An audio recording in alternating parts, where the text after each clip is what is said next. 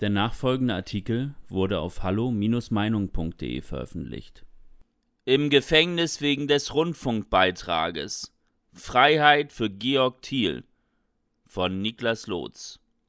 Es gibt diese Fälle in Deutschland, die lösen mehr in einem aus als nur ein simples Kopfschütteln oder leichte Verwunderung. Es sind Fälle, die einen mit absoluter Ungläubigkeit und etwas später dann mit Wut erfüllen. Ein solcher Fall ist der von Georg Thiel einem Mann, der aufgrund nicht gezahlter Rundfunkbeiträge nun in einem Gefängnis in Münster sitzt. Wie kann so etwas in Deutschland im Jahr 2021 möglich sein? Dass der öffentlich-rechtliche Rundfunk schon seit Jahren in der Kritik steht, ist allgemein bekannt. Politische Einseitigkeit, zu hohe Intendantengehälter und ein schlechtes Programm sind hier noch die nettesten Formulierungen, die man diesbezüglich im Internet von Bürgern zu lesen bekommt.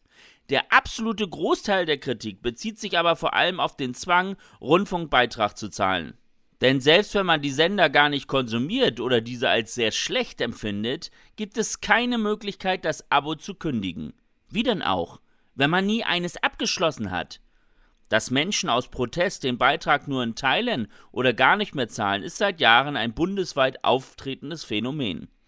Gerade weil es bisher keine juristischen erfolgsversprechenden Möglichkeiten gibt, gegen den Beitrag vorzugehen, macht sich in diesem Punkt bei vielen Menschen eine Mischung aus dem Gefühl von extremer Ungerechtigkeit und Verzweiflung breit. Einer, der den Protest gegen den Rundfunkbeitrag aktuell auf die Spitze treibt, ist Georg Thiel.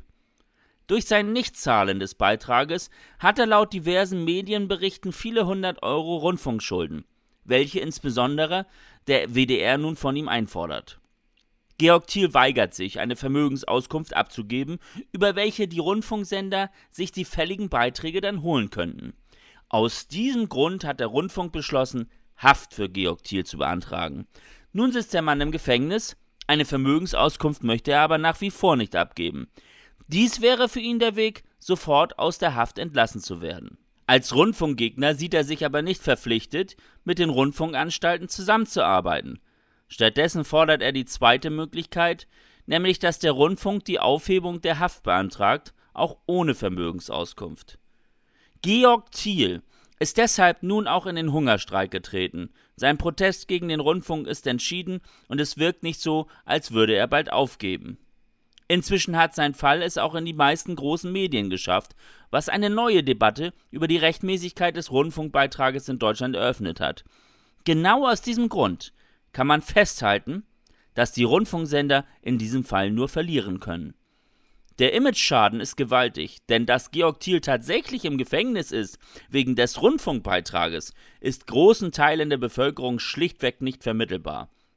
Es ist vollkommen egal, ob der Mann nun direkt wegen seines Rundfunkbeitrages im Gefängnis sitzt oder ob man mit der Haft nur eine Vermögensauskunft erzwingen will.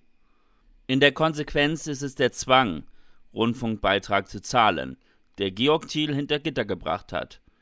Gäbe es diesen ungerechten Zwang nicht, wäre der Mann frei.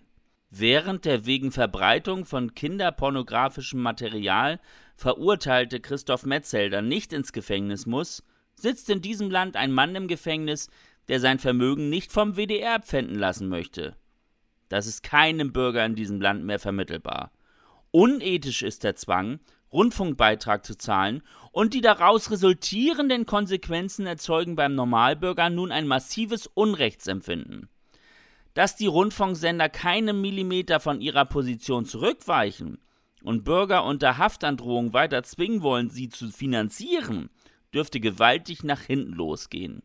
Die Akzeptanz der Rundfunksender wird nun so weiter sinken. Wie bereits angemerkt, können ARD und ZDF hierbei nur verlieren. Dass die Rundfunksender diesen Kampf langfristig nicht gewinnen können, sollte uns allen an dieser Stelle Hoffnung geben. Wenn ihnen von immer mehr Menschen in der Gesellschaft nur noch Ablehnung und Verachtung entgegenschlägt, dürfte der Rundfunk auch als Arbeitgeber an Attraktivität verlieren.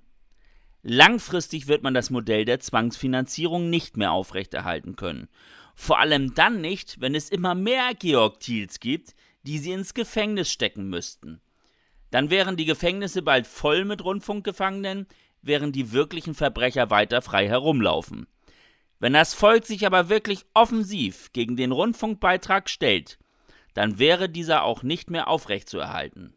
Dass der Rundfunk Georg Thiel ins Gefängnis gesteckt hat, beweist nur, dass man sich dieser Tatsache genau bewusst ist und solche Angst davor hat, dass man Nachahmer abschrecken möchte. Wenn das nicht einmal nach hinten losgeht. Weitere Beiträge finden Sie auf hallo-meinung.de. Wir freuen uns auf Ihren Besuch.